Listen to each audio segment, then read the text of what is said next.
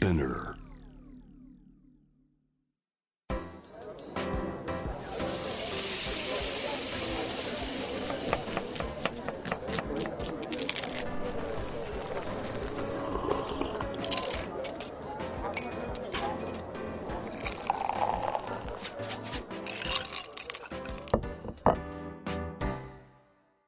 味な副音声Voice of Food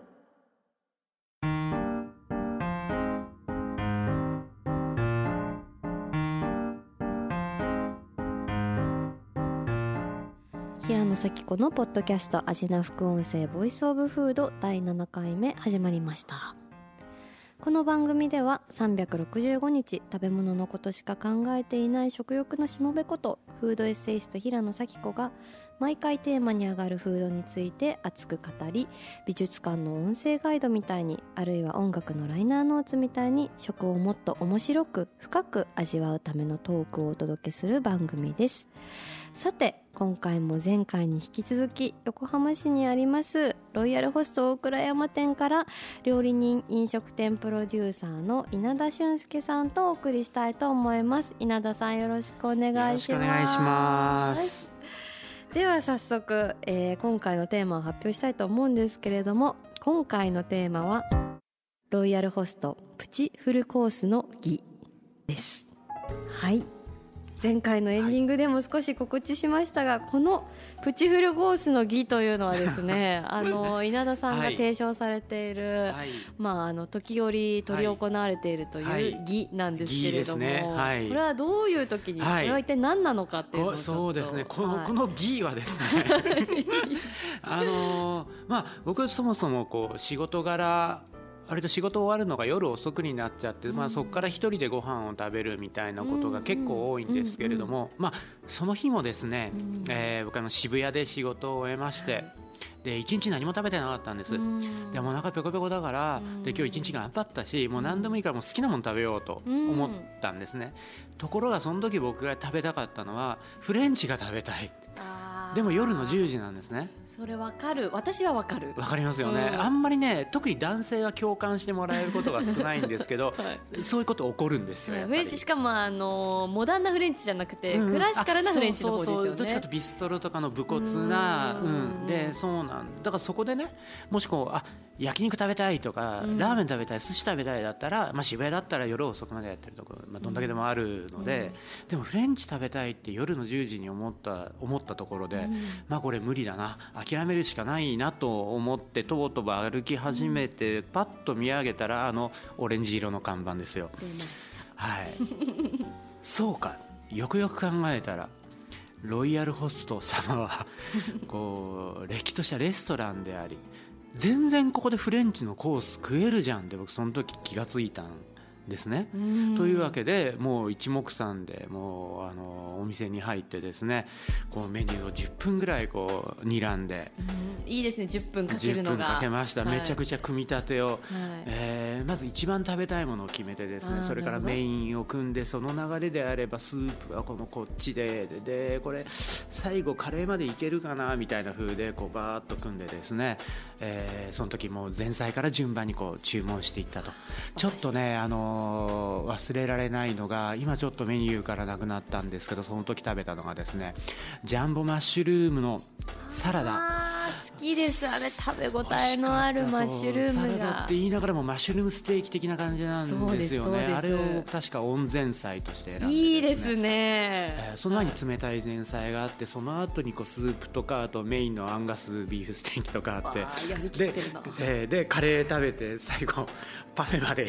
すごいですね。僕もねあのねまあ人より若干よく食べる方ではあるけれどあの時ほど食べたことはそうそうないっていうぐらいでも本当に結構な量だったとは思うんですよ、うん。でも本当美味しくてこう前菜から温前菜メインって皿が変わるたびにこう新鮮な気持ちでどんどんお腹が減っていって、うん。もう不思議なぐらいスルスルと入ってもうフルコース以上のフルコースをロイヤルで楽しんだんですけど、えーちなみにその時はですね、まあ、深夜料金が少しかかるのかな？でそれもあってお会計がですねあの1人で1万円を超えてしまいましてですね。素晴らしい。さすがにいいですね。はい。普通だともうこんな食べれないと思うんですけど、はい。まあそのお腹空いててやる気があれば1万円で信じられないぐらい素晴らしいフルコースが食べられるということに気づいて。リアル様で1万円使うっていうのは素晴らしいことだなかなかの男気でしょ？はい。めちゃくちゃリスペクトしました、はい、ありがとうございます、うん。まあ、それからですねさすがに1万円コースはその時限りだったんですけどちょいちょいこうプチコース的に、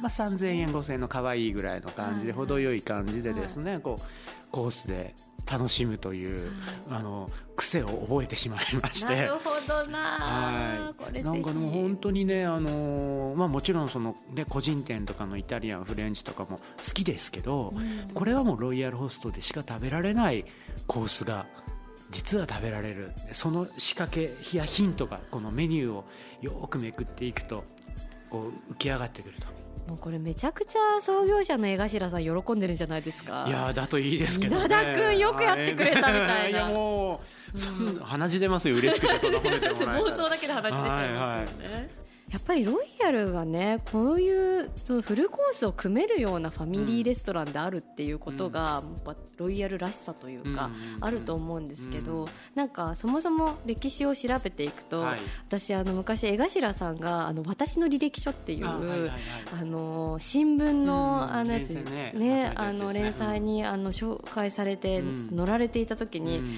だいぶその江頭さんのライフヒストリー拝見したんですけど、うん。めちゃくちゃ面白くて、うん。であのーまあ、最初ロイヤル中洲本店で、うん。もうマリリン・モンロー来るようなね、はい。すごい特別なレストランで、うん。夜になったらもうバンド隊が入ってナイトクラブみたいになるみたいな感じで、もうみんなが憧れるうん。最高峰のレストランっていうところが始まりにあって。そう。ただその江頭さんが中洲の街を歩いてた時に、はい。靴磨きのはい。女の子たちが、うん私も一度でいいからうん。ロイヤルホストに行ってみたいもんだねっていうのを話してたっていう、それを聞いてああ私たちが、まあ、一般の人の手に届き、うん。それでいて贅沢感のある店を作りたいっていう、作らなきゃいけないっていうのを思われて、はいそうロイヤルからロイヤルホストっていう構想で、うんうん。こうチェーンストアのねマネジメント勉強されて始まったらしいんですよ。はあ。でもその通りの店が今できてるわけですよ。そうなんですよ。それを全国に2020年の今もそれを受け継ぎ続けているということがやっぱこのイズムがですね。うんですね。はい。素晴らしい。なと思って。そういえばあの子供の頃あのまあ今ないメニューなんですけど子供の頃生まれて初めてラムステーキというものを食べたのがロイヤルホストだった。ラムステーキ出てたんですか？ラムステーキ出てました。しか羊もあのラムステーキではい。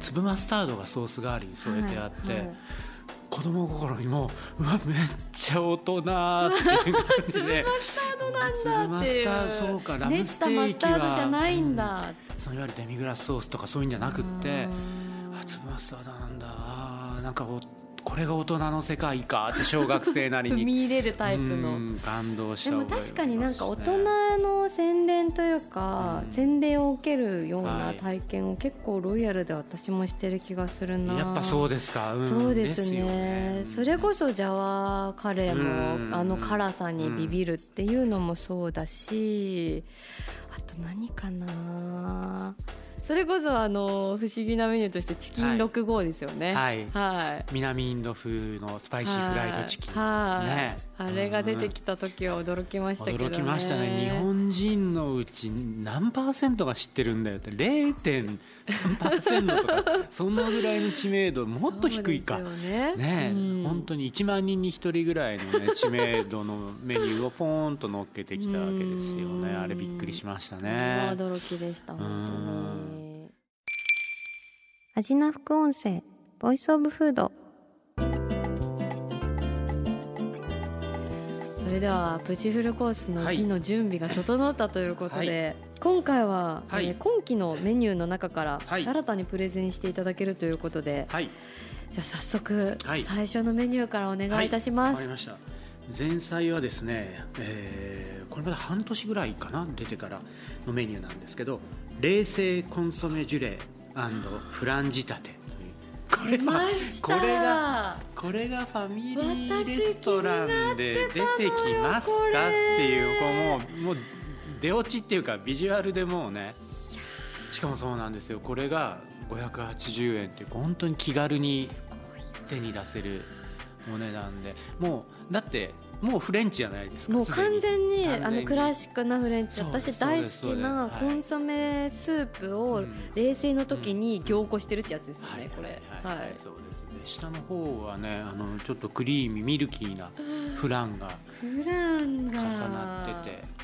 いやーでちゃんと二重のね二重のねガラスの器に入っこれて使えないっすよ最近。いやこれはフレンチだよしかもあのカトラリーがのりたけさんなんですよね。はい。はい、これがまた合いだからますよね。もうこのこの時点でもう、はい。もうなんだろう。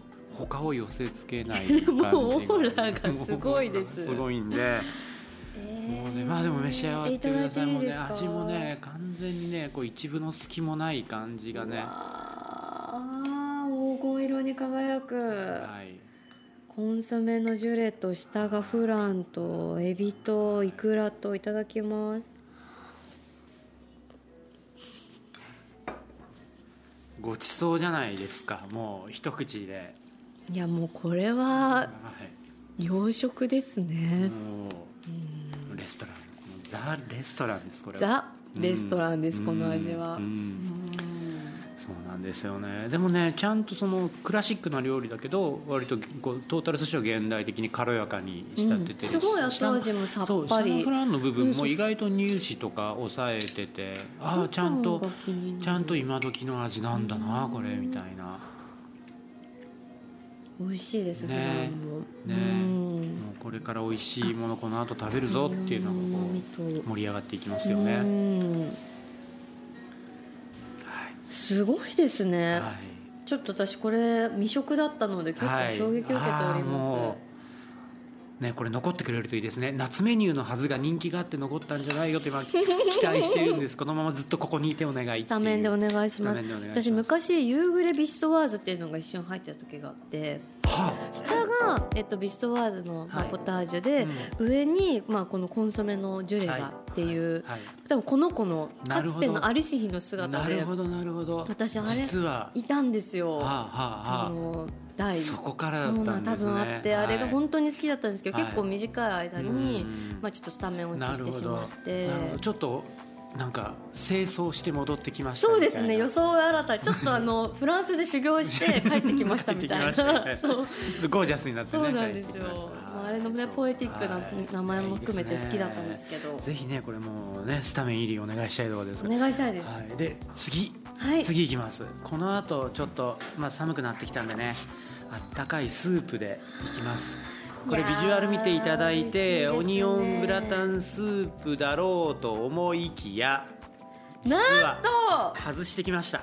オマールエビのクリームスープをあえてチョイスさせていただきビまして。スクですよこビスクなんですれよ。これね僕ねさっきマリリン・モンローの話じゃないですけどうん。ずっとあのオニオングラタンスープ僕も大好きでうん。ロイヤルホスト来るたびに必ずぐらいに頼んでたんですがね。ある時ちょっと目移りがしてこのオマールエビのビスクの方をうん試してみたらやばいなこれはでもそれからですよ僕スープどっちにするかもう真剣に悩んでそのこの間のフルコースの時も悩んでた10分のうち5分ぐらいこれどっちにするか 相当な時間を割いて。えー今日もどっちをプレゼンするかを最後まで悩んだんですが、はい。やはりこうね定番としてオニオングラタンスープは、まあ、日本全国ロイヤルホストに行かれてる方はまあ皆さんおそらくご存知だと思うんで、今日はあえてオニオングラタンスープよりちょっと130円ほど高いんですがそれ分以上のゴージャスさのあるこちらのビスク。を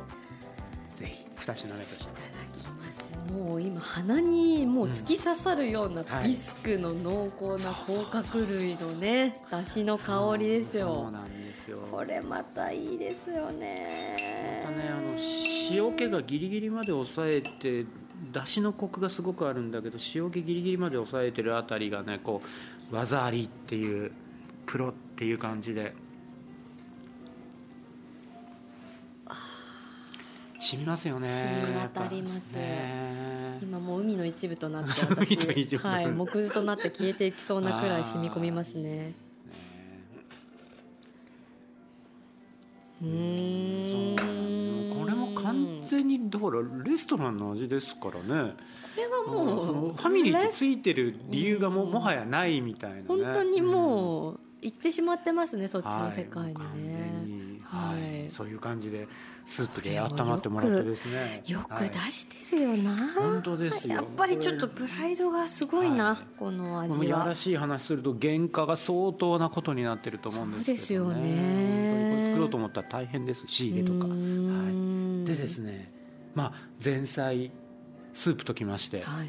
この後じゃあメイン行こうかなとも思ったんですが、はい。せっかくなんで、はい。メインの前に一品アントレ的なお料理を。なんと挟みます挟みこういうことができるのもこのロイヤルホストのメニューの なんてそう自由度の高さゆえで。はい。でですねこれがあれ？ちょっと同じような見た目同じで形状だぞ、はい来ましたが。茶色のココットに入って、はい、ちょっとねあの冬で冬になって寒いんであったかいもの2連発でしっかり温まっていただこうと、えーこれ開けていただくとさあどうぞビーフシチューなんですね。これですねあのビーフシチューってもう本当にロイヤルロスの昔からもう殿下の宝刀の一つでこれもかなり古いメニューですよね。でなんですけど今季実はそのハーフサイズぐらいになるのかな？スモールサイズの小さなビーフシチューというものがオンメニューされておりましてこれが嬉しいじゃないですか。こう隙間にふってこう全体入れたくなる感じで。今季初メニューなんですはいね、このサイズで登場。ですよ。でねあの前菜前わ。菜とねスープでこう魚介系でポンポンときたんで次ちょっとこの流れで一回肉のうまみをしっかりと味わっていただこうと。うわいいですよねもうあーもうこれ今すっごいクラシックな洋食店にもう白いクロスが敷かれていてえー。一輪挿しがテーブルの上にそれこそロイヤルの時代からなんでしょうねまさにこういう料理こそが本当でねすね。ゴロッとしたうん。大きい人参と大きいブロッコリーとそれからお肉わがあこのお肉のエッジが立ちつつプルンってしてそうなプルンってしてますね。これですよね。これたまねえ長く煮込めばいいってもんじゃないんだよみたいな。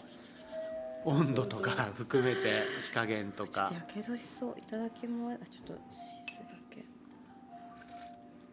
うーん。たまらないですねこれでやけどるするなら後悔はないよ。皮剥がれてもいいや全然上顎ベロベロにしていく。うん最高。いやもう本当にやけどするんで気をつけてください本当に熱いですね。その本当に熱い。あのお肉のゼラチン質がねプルンプルンなんであの上顎に張り付くと大変なことになりますから。ねこれはやけどしそうだな。はい。これもう今まだやけどしそうですよ。だってすごい湯気ですもん。うん。やっぱりね。これ小さなって言いながらまあまあ食べ応えありそうですね。実はものすごくお得なメニューなんじゃないかという気がしてきました。もうむしろこれは頼まなきゃ損なんじゃないかなぐらいの。逆にね。うんこれ。本当になんかいやサービスメニューですよこれ。布団どういうことだを仕込むようなねだ？ぎゅうぎゅう大丈夫な感んですかよこれね。あ。その利益率的にとか。手間とねそのお肉考えたらちょっとありえない。これはこれはもうこれも定番化お願いしたいですね。何を頼むにもこれを全然喋れてないじゃないですか。ハーフハーフし。ててもう夢中になっちゃって夢中ですよね。本当にゼラチン質がプルップルで噛み応えもあって全然ギシギシもせず柔らかく。そうそうそうそうねやっぱななんだろうなプロっぽいですよね単に長時間煮込んで単に柔らかくなっただけじゃないですよ的なものとクラシックなんだけど軽やかなソース。ちゃんとほろ苦さみたいのがあるからでしょうねやっぱそいやの本当そうですね、うん。あのしっかりデミグラスのね。焦がして焦がしてうん。最初の黒くなったあうのんソースの原型があるってことですようん。よねね。甘さで苦さを消してないすごいな。なんか私そのロイホの歴史を調べてたら、はいそもそもその初代うのん。その最初の味を作ってた料理長の方がホテルニューグランド出身だったっていうことで。僕それ知りませんでしたけどなるほど。なるほどイズム。ってさ思って。もありなんていう感じですよね。やっうんぱそういう由緒正しさみたいなもの正しさを今もはい受け継いでるとはいうことを実感しますじゃあその由緒正しいという意味では、はい。まあ、これまた極めて由緒正しいものをはい。メインに持ってきました、なんだ。やっぱりねロイヤルホストといえば一つこのアンガスサーロインステーキということ出でた。ただまあ今日はねあのこうしっかりビーフシチューもアントレで楽しんでいただいたんで、少しメインのステーキも軽めの仕立てのものが実はあるんですよ。出たこれ。出ました。こちらがステーキではあるんですがこれはアンガスサーロインステーキサラダということであのケールがしっかりたっぷりと乗ってこれでもステーキ部分はもうバッチリステーキなんですよね。これ私大好きです。ねうん。これこれ頼んじゃいますよね。これ頼んじゃう。安心感。うんこのタイミングで冷たいサラダみたいなのも実はそのクラシックなフレンチの組み立ての流れなんですよね。わかる最近は割と最初に前菜的にサラダ出てくるけうん。どやっぱ古い店ってこうステーキの後にサラダ出たりステーキと同時にサラダ出たりってそういうのも含めて今日の流れはですね非常にこう実は現味的に現代的なんだけど流れがクラシッククラシカルロイヤルであり現代的であり。いやーこれはさすがのチョイスですね。なるほどな。ありがとうございます。はい。ちょっといただきますて。か私ばっか食べててすいません。大丈夫です食べてもらいたいんだけどいやいやいや。本当すいません責任持ってプレゼンさせていやいただきます。はい。やっぱいいですよね。この 100, 100グラムのちっちゃなステーキでもやっぱこの完璧な完璧な焼き加減っていこのう、火入れねミディアムレアというのか、ね、またねこの芋が嬉しい。うん。隠れカロリーの芋が肉の下に敷き詰められてますそう私この芋のかけらたちをかき集めて抱きしめたい。本当に好きです。かき集めて。うん。で最後このちょっとタレをねはい。芋で拭ぬぐうっていうすところまでが。はいはいはい、それがまたねサラダともよく合う。ねでこのまたケールサラダがその、はい。ちょっとポップな味付けというか、うんうんうん。なんかドレッシングがうん。ごま油っぽいというか。こっちはそうあのピーナッツオイルなんですよ。あピーナッツオイル、はいそうそうそう、で割とあの塩ベースの、うん、うん。軽い味付けで、うん。あのさっきのフレンチドレッシングとはまた違う傾向のね、うん。うん。うんいやーいろんな旅があるなー素晴らしい。これが、えー合あ金額で合計3520円。税込み3872円でこれやっぱ得ですよね。これお得です。普通に考えて絶対に。別にそのブルジャーぶってるとかじゃなくって。うん。だってこれを普通にレストランで食べようと思うとマジで倍とかのそういう世界ですよね。本当にそう思いす、ます、うん。ロイヤルホストの一つの良さってそのなんこのフフルコース的なものを組んだ最後に肉の後にカレーみたいなのがワンパクわんぱくですよね。でもね でもねあの明治大正昭和初期みたいな頃のそれこそニューグランドそういうような昔の一流ホテルのディナーの品書きとか書いてると結構最後にカレー出てきてるんですよ。すごい典型的なパターンでと前菜スモークサーモンでコンソメスープで魚が舌平めのムニエルで肉がビーフステーキでその後カレーライスっていうこの流れが僕ちょっと調べててもう日本の高級ホテル独自の流れなのか実はイギリスとかでもある時代そういう流れのコースを出してた時代があるのかよくわかんないんですけどなんかとりあえずめちゃくちゃ羨ましくないですか？普通に。じゃあわかります。でもそれこそなんか日本人というものは、カレーで最後締めたいのではないかっていうのをすごい感じるのがそれこそすごい高級なフレンチとか、あと例えば天ぷら屋さんとかお寿司屋さんとかでも最後に小鉢でカレー出してくるんりますよですよね。ねそうそうそうそう。あれ嬉しいですあれ嬉しいしみんなあれでなんかほだされちゃってこうそうそう。そう胸掴まれちゃって。そがうなんですよ。で大体なんかすごいこだわった高カップルはいのだしのはい。カレーとかってはいイカスミのマックルのカレーとかなんうん。かあれやっぱなんでなんですかね。あれ不思議ですよね。DNA に刻み込まれてるとしか言えないくらい締めでカレーを食べたいっていうコースでもみたい。なはいねそんな感じでこうそうなんですよ。でそれがねもう自由自在にロイヤルホストだと肉で止めてもいいよと。でも、ね、僕締めでね締めというか例えば居酒屋とかで飲んでて最後小腹満たしたいんだ小腹減ってんだけどその居酒屋で締めたくないみたいなことがあって僕そういう時あのハイブリッドはしごって呼んでるんです かそれ。あの単なる惰性のはしごではなく、こう積極的に能動的に楽しみを得ていこうっていうそのはしごなんですが、僕ねあのちょっとこうちょっといい居酒屋日本酒居酒屋みたいなとことか、ワインバーみたいなとこからロイヤルホストに流れるみたいなこと結構するんです。これいいんですでその時の定番がビーフジャーカレーでありあとあのクラブハウスサンド。なんかねいいんですよね。そうそう不意にねそうなんですよ。そうなんですよ。あれも完全にねあのクラシックなレストランの味で。で夜中にそういうサンドイッチ食べようと思ってなかなか実は食べられなくって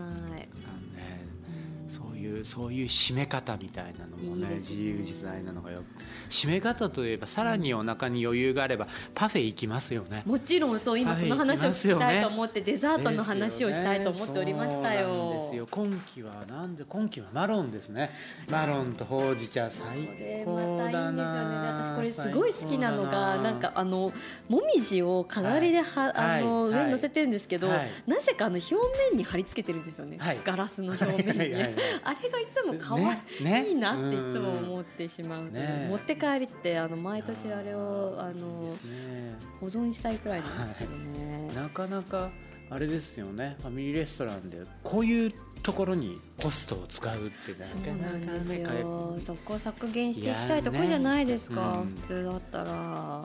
お客さんもついついねもうこれなくていいから20円安くしてって思うかもしれないけどいやそういうことじゃないんですみたいな毅然と。やっぱりね、うん、その風景が立ち上がってくる料理というかそれこそ季節のブリュレパフェは毎シーズン楽しいですからね本当に。本当に私いちごのブルーレパフェ春のあれがあれが好きで最高ですよね、はいはい、うんあの完成度ってすごくないですか？ねえ、うん、あれね多分ねこうオーダー通ったらね作る人ね ちょっと若干ちって思うかもしれない あまりの面倒くささに。最後バーナーで炙んなきゃいけないですかそうなんですよ、僕一度、まあ、あのロイヤルホストのパフェにすごい影響されてというか、はい、まあ、この素晴らしさに感動して、はい、うちの店でもこのぐらいのパフェ出そうと思ってある時このぐらいこう組み立てたしかも表面あのブリュレっぽく焦がした、えーデザートをそのコースのデザートとして2か月だけ出したことあるんですけどもうスタッフからブーブー言われて次の次のデザートはもうちょっと楽なやつしてください。忙しい時これ入ると大変なんですからって怒られちゃって。この挫折が、はい。普通では。だよねだよね。そうなんだ。やっぱそれだけ大変なことをしていただいてるわけですね、はい、でもそれを別にあの涼しい顔でこうこなして、ね、当たり前のようにもみじ貼り付けてお待たせ もみじ貼り付けてきますか？水で濡らして大変ですよ一日毎回。本当に。一つでも手間省きたいだろうに。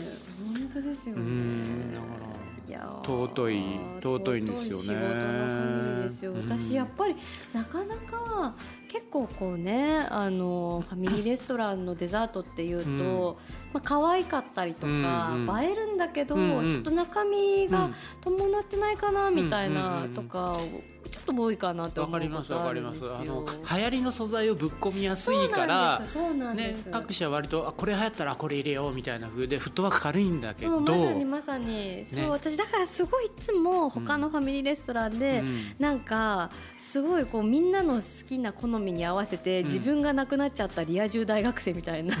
なんかそういうものを感じるんですよ。なんかすごい。いやいやいやなんかでもそこもまたなんか愛しいんですけど。わ、かりますよ。そのチャーミングなね。そうそうそれで本当になんかいいのって言うと、うん、え何全然いいよ楽しいし私みたいな なんか感じで返されるみたいな。はいはい、はい、その中においてロイヤルさんの、このなんか私だけは点でいたいみたいな、はい。ここのここもやっぱここなんですね。こうなんかちゃんと本当に構築された作品になってますもんね。作品ですよね。料理ではなくうんもはや作品であるという品になってます。ぜひあの近いうちにあのパフェ特集をやりたいです。はいはい。ちょっと春にあのいちごブリュレパフェが出たタイミングあたりとかで、い。いですね。ぜひよろしくお願いします。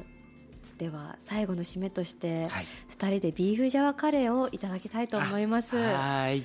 うわー来た。私結構食べるの久しぶりです。うんあのね、うん。どうでしょう。だったらなおさらあ新鮮みたいな感覚を得られるんじゃないでしょうか。もうライスの上にはい。3点の仲間たちが乗ってますけどこれを紹介してください、はあこれまず上はこれフライドオニオンですね。うん。で奥はこれお漬物とあとはチャツネマンゴーチャツネかな？多分そうですよね。マンゴーチャツネ。チャツネ乗せてきてお漬物と、はい。はい。そうなまたお漬物がねこうらっきょうとか福神漬けじゃなくて、うん。この紫のお漬物が微妙にこう上品な感じで。これが噂のロイホ漬け。これがこれがこのこの爪のねうん。この爪がですねやっぱロイホなんですよね、まあ、とりあえずもうかけて食べてください,、割とこうドロッと粘度がありますのでもうご飯の真上からドンとドン上とかもう上からドンとかけてすそうなんですそうなんですそうなんです。あボテボテっといくんだわ、でこれも真上からはいこうご飯と一緒にこうどさっといってほしいです。でもし辛かったら一瞬このチャツネを。あなるほどね、はい。そこでアジャストできると。そうなんです。またこれがこのカレー用の容器で出てくるところがやっぱりロイヤルですよね。これがもうなかなか今はないですからね。もうかけて出しちゃえばいいものの、うん。それをしないというところですよ、じゃあちょっといただきましょう。うわいただきますキャー。うん。うん。やっぱりうまい。いやスパイスの配合とか別に普通っちゃ普通というか極めてオーソドックスなんですけどいややっぱなんかこうつ粒が立ってくるんですよね。あの欧風カレーだって欧風カレーっていうのを明朝体で今ドンってきたのと一緒に 口の下の上でキラキラキラキラキラキラってはい。イルミネーションみたいにスパイスがうん。弾けます、そうなんですよ。このキラキラ感すごいです。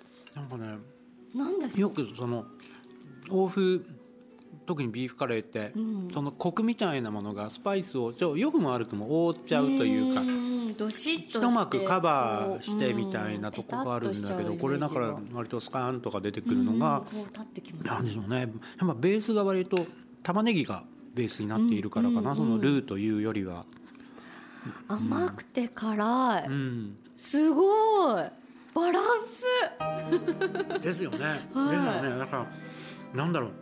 これ見よがしなうまみとかじゃないんですよ、うんうんうんうん。その濃いブイヨン入れときましたじゃなくて、うん本当に玉ねぎと肉、うん。そしてスパイスみたいなシンプルな感じがでもギュッギュッて凝縮して。なんか寸胴前にこうやって煮込んでいるシェフの姿が目に浮かびますね、はい木べらはいはい。でかき混ぜている、この濃度にまでなするにははい。でもこうあの焦げつかないように。ね 何十周したかなみたいうんうなん。感じが、そうそう。火つけてほっとくわけにいかないですからねこのはあ美濃度になると。味しいっすねこれすごいわこれどんなスパイスが入ってるんですかね？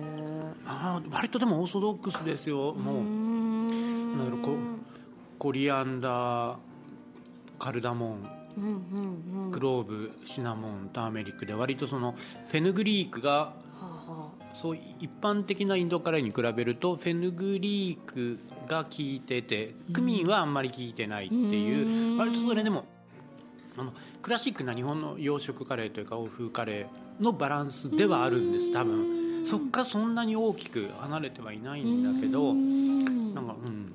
なんですがすごく印象的な最終的にまとまってるっていう感じ。マンゴーチャツネに入るとさらにあそうそうそうそう。んちょっと楽園っぽい感じになって。あの浮かれた感じですね、うんこれ今それこそこれもこれ今トロピカルアイスティー飲まなきゃ。今気がついた、うん。この組み合わせですね。この組み合わせ。すごい今はい。アロハシャツに見えます、稲田さんの服が。ちょっと浮かれたくなこれなくなってきてすごい。これだ今なんか点と点がつながりました、思わぬところでペアリングペアリングが、はい、T ペアリングが話題の。いや2週にわたってロイヤルホストの魅力、美味しさについて稲田さんとお話しさせていただいたんですがもう話足りない。足りないですね。足りないですね、はい、はいちょっとまたぜひ機会を作っていただけると、まだ全くのなんかイントロダクションああもう全然です、はい、プロローグ程度のお話になってしまってすごく残念なんですけれども、私ちょっと最後に朗読したいポエムがあるんですけどいいですか？あのロイヤルホストの昔かかってた最後閉店の時にフェアウェルテーマのポエムっていうのがかかってたんですけど、はい、あの私ポエムが大好きでちょっとあの朗読させていただきたいんですけどいいですか？じゃあ。ハイウェイを走る車のテールランプの光が無数の赤い光の帯となって暗い夜の獅子島を流れて行きますにぎわしいざわめきもやがてささやきと変わり赤い光の帯もいつしか一本また一本と消えて漆黒の闇が静かに辺りを包んでゆきます。ロイヤルの閉店の時間が参りました。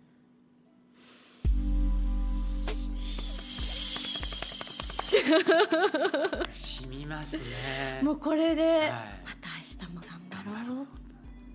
なんかでもね、しみるしどこかあれでしょ？うこう憧れの異国みたいな雰囲気もそうなんですよ。ルート55的な？そう、ルート55的などこかのどこかの街のロードサイドにぽっかりとあのオレンジのライトが浮かんでいるかのような、ちょっとアーバンな感じ、ね、そうなんですよ獅子島にね。はい。いやいいな。というわけでロイヤルホストの会いいですね。注目したいと思うんですけれども。綺麗で。はい。ちょっと次回また、はい、あのご一緒したいなと思いつつ引き続きよろしくお願いいたします。はい、稲田さん2週にわたってありがとうございました。こちらこそありがとうございました。それでは味な副音声ボイスオブフード。次回も食べ物への愛を声にしてお届けしていきます。平野咲子でした。あお腹すいた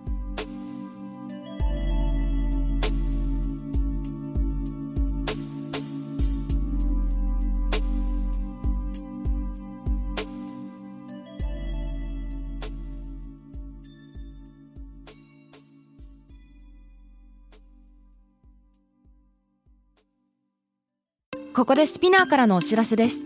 SPINEAR では企業やブランドの魅力やストーリーをポッドキャストとして制作配信するお手伝いをしております。ポッドキャストを通してお客様とのタッチポイントの創出とエンゲージメントを向上させてみませんか？お問い合わせは概要欄の URL かスピナー .com のスピナーブランデッドポッドキャストからお願いします。